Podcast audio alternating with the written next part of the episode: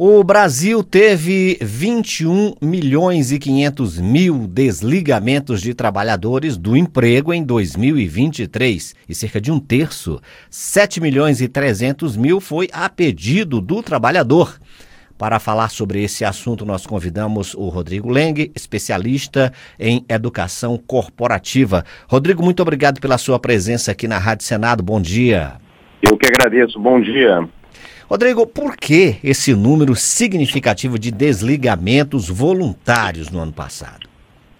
Excelente pergunta. Primeiro, a gente precisa entender assim, a dimensão disso e como é que se comporta ao, ao longo do tempo, né? Sim. A gente, quando a gente fala em um terço, a gente fala de 34% dos desligamentos foram voluntários, ou seja, a pessoa pediu para sair.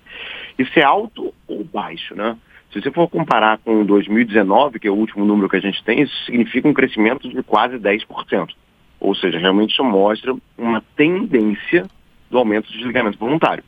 O que a gente pode notar é que existe uma rede de motivações, tá? não é uma motivação específica que você pode apontar.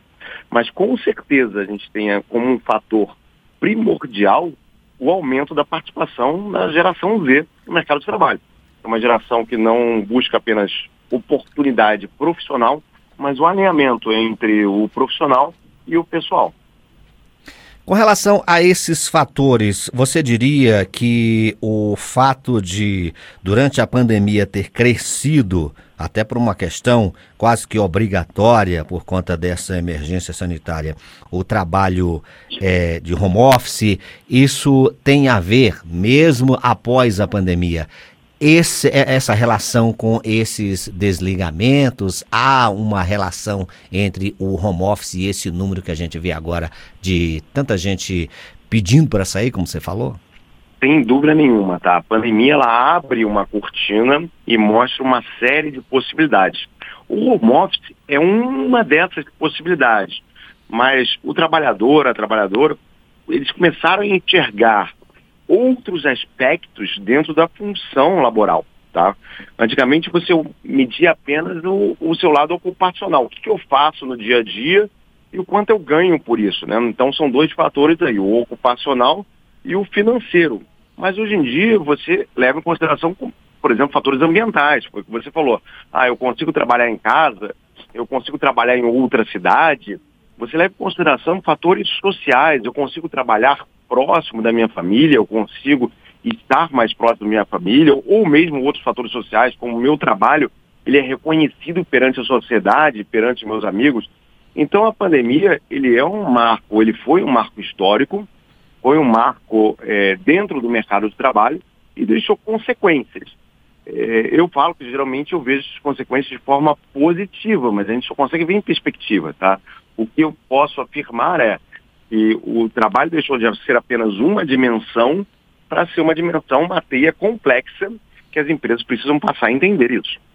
Agora, a gente existe, a gente pode falar num perfil predominante desse trabalhador que pediu demissão. Qual seria, se você tivesse que definir um perfil desse trabalhador, eh, como que seria? Legal.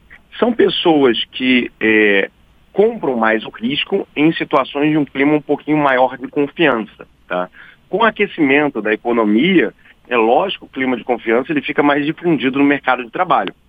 E também são pessoas que valorizam é, uma maior, é, um maior equilíbrio entre a vida pessoal e a vida profissional. A gente não pode tirar o fator é, confiança econômico também desse fenômeno que são as demissões voluntárias. E com relação às regiões do Brasil, existe uma predominância onde esse evento acontece mais? Existe, tá? É, embora nessa pesquisa específica que a gente citou aqui, isso não seja aberto, né, os, os grandes números, é, essa migração ela acontece, segundo os últimos track records, mais em funções administrativas e gerenciais, tá? Então, regiões onde você concentra unidades administrativas e gerenciais, você tem um, um, um volume um pouquinho maior de desligamentos voluntários. Quando você coloca em áreas técnicas, operacionais, esse movimento acaba sendo um pouco mais tardio, mas não significa que esse movimento não vá acontecer. Perfil educacional dessas pessoas que pedem demissões voluntárias é, também é, tem uma relação com, é, com, com, com esse evento, Rodrigo? Tem. Mais uma vez, em outras pesquisas, não essas pesquisas da LCA especificamente, a gente mostra uma tendência de quanto maior o nível de escolaridade, maior uma tendência que você tem a, a desligamentos voluntários. Isso acontece também em outros países, tá? Porque nota-se que quanto maior a escolaridade, também tem sido maior pós-pandemia a carga de trabalho em função da queda das barreiras físicas de trabalho. Isso faz com que gere uma satisfação maior e faça com que haja uma mobilidade maior também. Você acredita como pesquisador que essa é uma tendência que é, é permanente ou porque o mercado de, de trabalho está aquecido, é.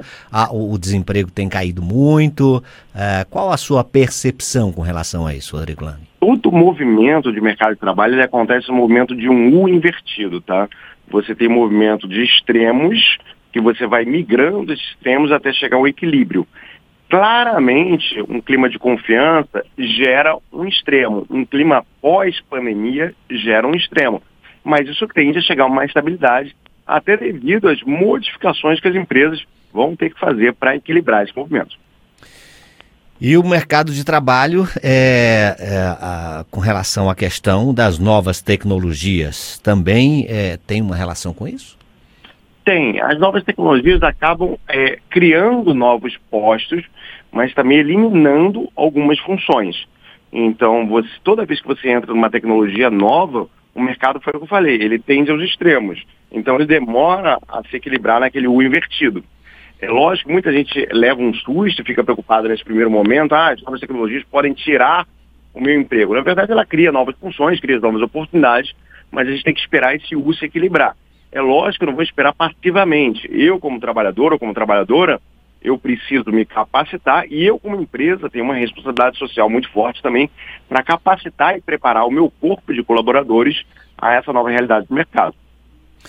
Ok, Rodrigo Leng, muito obrigado pela sua entrevista aqui à Rádio Senado e as suas informações que são bem interessantes com relação a essa nova fase do mercado de trabalho aí e esses desligamentos voluntários que têm crescido do ano passado para cá. Obrigado, Rodrigo, um grande abraço Eu e até uma agradeço. próxima oportunidade. Um grande abraço, bom dia para vocês. Tchau, tchau.